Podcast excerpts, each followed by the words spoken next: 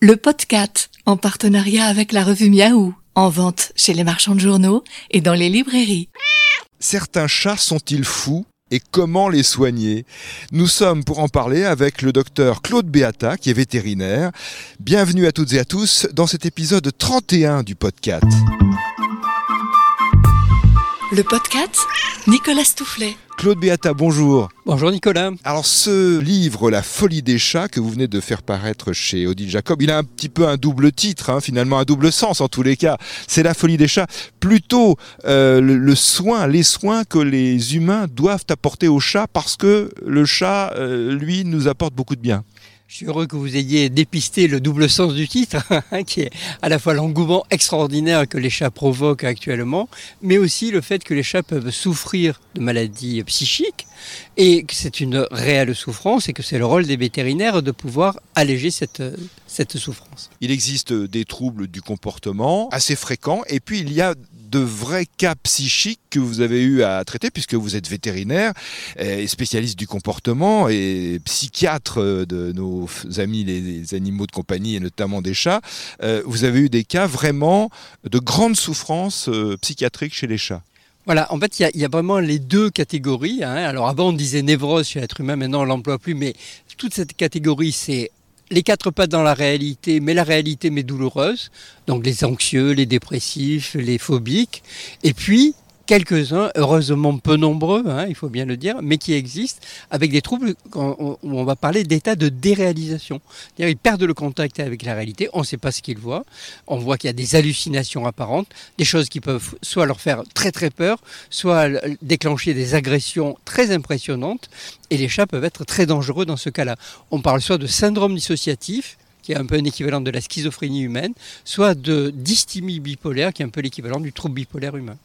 Dans votre livre La folie des chats, justement, vous racontez des, histoires de chats que vous avez eu à soigner. Et il y a en effet des, cas euh, de grande souffrance, euh, des vrais troubles bipolaires. Je pense notamment au cas de Nougatine.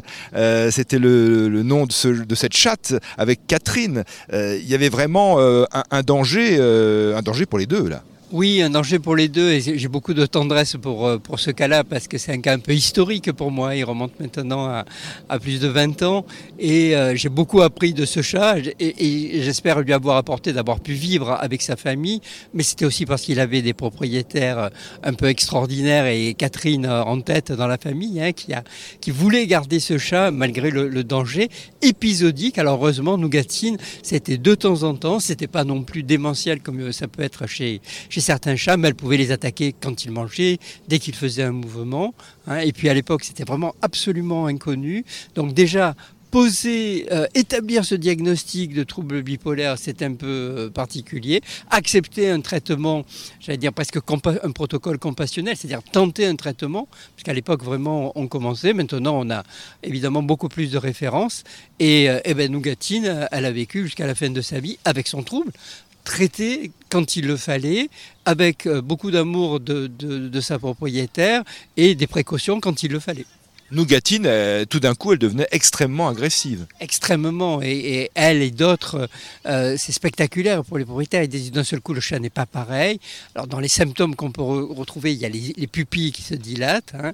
Généralement, ce qu'on appelle du rolling skin syndrome, c'est-à-dire une onde qui parcourt le dos du chat, qui paraît très agacée, très irritée de façon interne. Et n'importe quel mouvement peut déclencher l'agression. Il y a des cas, j'allais dire peut-être plus simples à traiter, comme euh, Lucifer chez Huguette. Voilà, j'ai noté euh, ce cas-là que vous racontez euh, parmi beaucoup d'autres dans ce livre.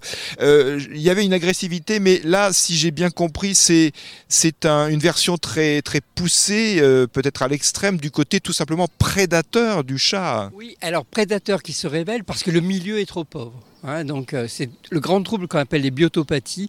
La base de l'équilibre du chat, c'est un environnement harmonieux. Chez Huguette, là, c'était pas assez euh, stimulant, et donc euh, le chat est dans, est dans, un état de réactivité très importante, avec un déficit de contrôle. Et là, quand on va à la fois traiter ça pour contrôler l'agressivité, mais aussi quand on va enrichir le milieu, au bout d'un moment, on n'a plus besoin de médicaments Et le chat s'est adapté et les deux, ont, là aussi, ont, pu vivre euh, longtemps heureux ensemble. Ça fait un peu conte de fées, mais c'est vrai. Mais tant mieux.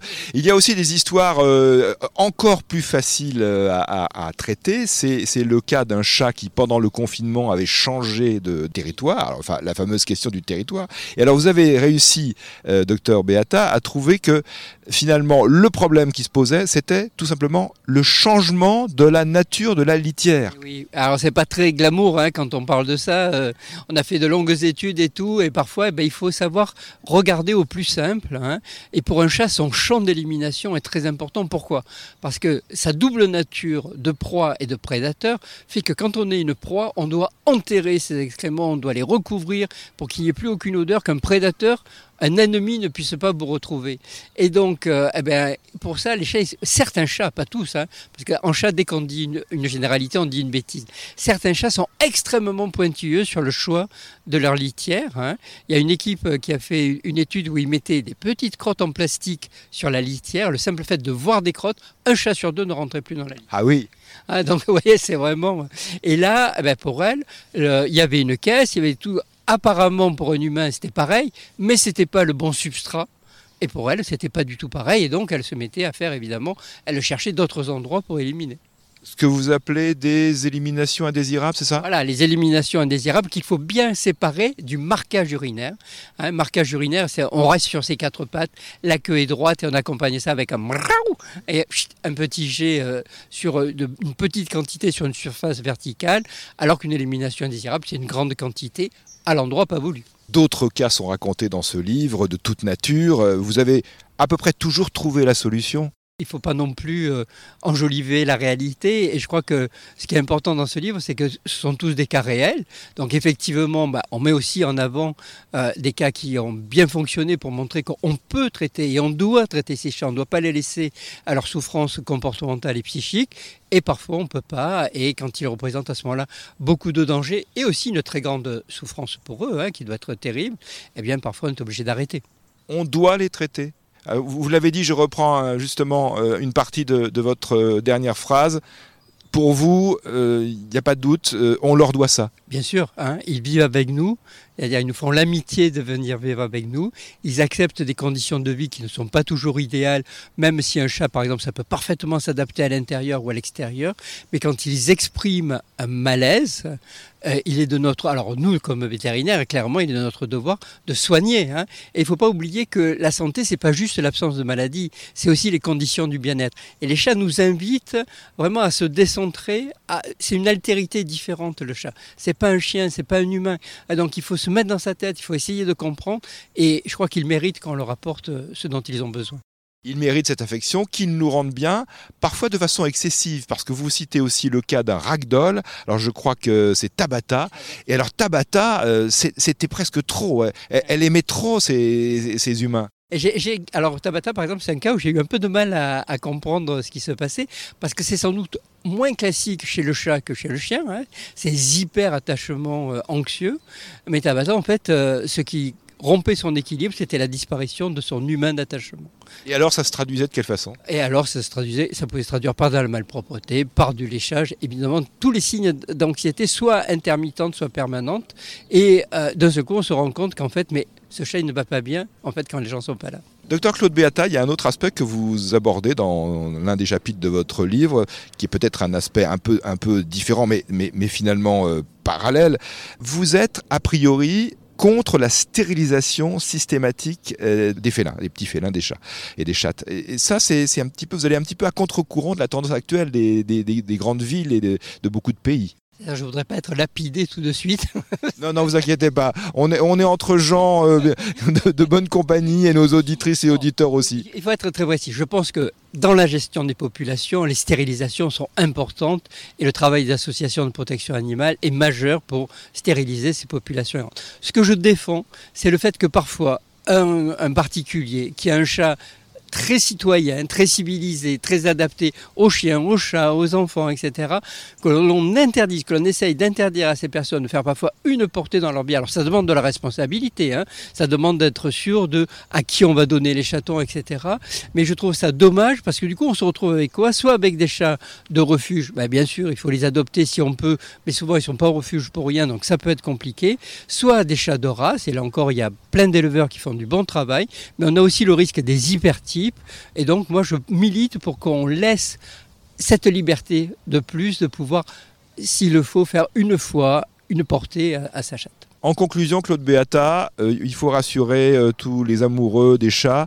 Euh, on peut avoir un chat en appartement, on peut avoir un chat dans une maison qui a la possibilité de sortir.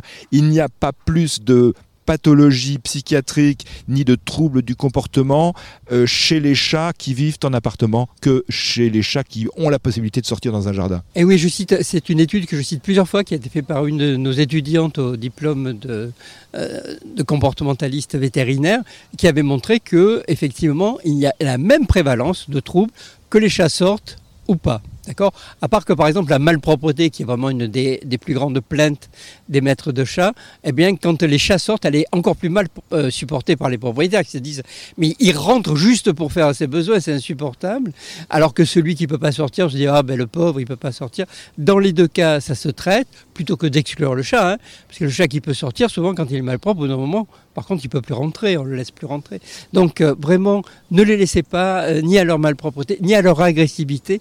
Tout ça aujourd'hui se comprend, se traite. On associe toujours traitement médical, mais aussi thérapie comportementale, thérapie écologique, c'est-à-dire restaurer l'environnement du chat. Et avec ça, il y a beaucoup de choses qui peuvent se régler. Merci Claude Béata. Je renvoie vraiment tout le monde à la lecture de ce livre, La folie des chats. Euh, c'est un livre publié chez Odile Jacob et préfacé par Boris Cyrulnik. Merci à vous Nicolas, c'était vraiment un moment plaisant. Mais pour, euh, pour moi de même et pour nous tous de même, merci à toutes et à tous de suivre ce podcast. À très bientôt pour un prochain épisode. Vous pouvez vous abonner au podcast sur SoundCloud, Spotify, Apple Podcast ou Deezer.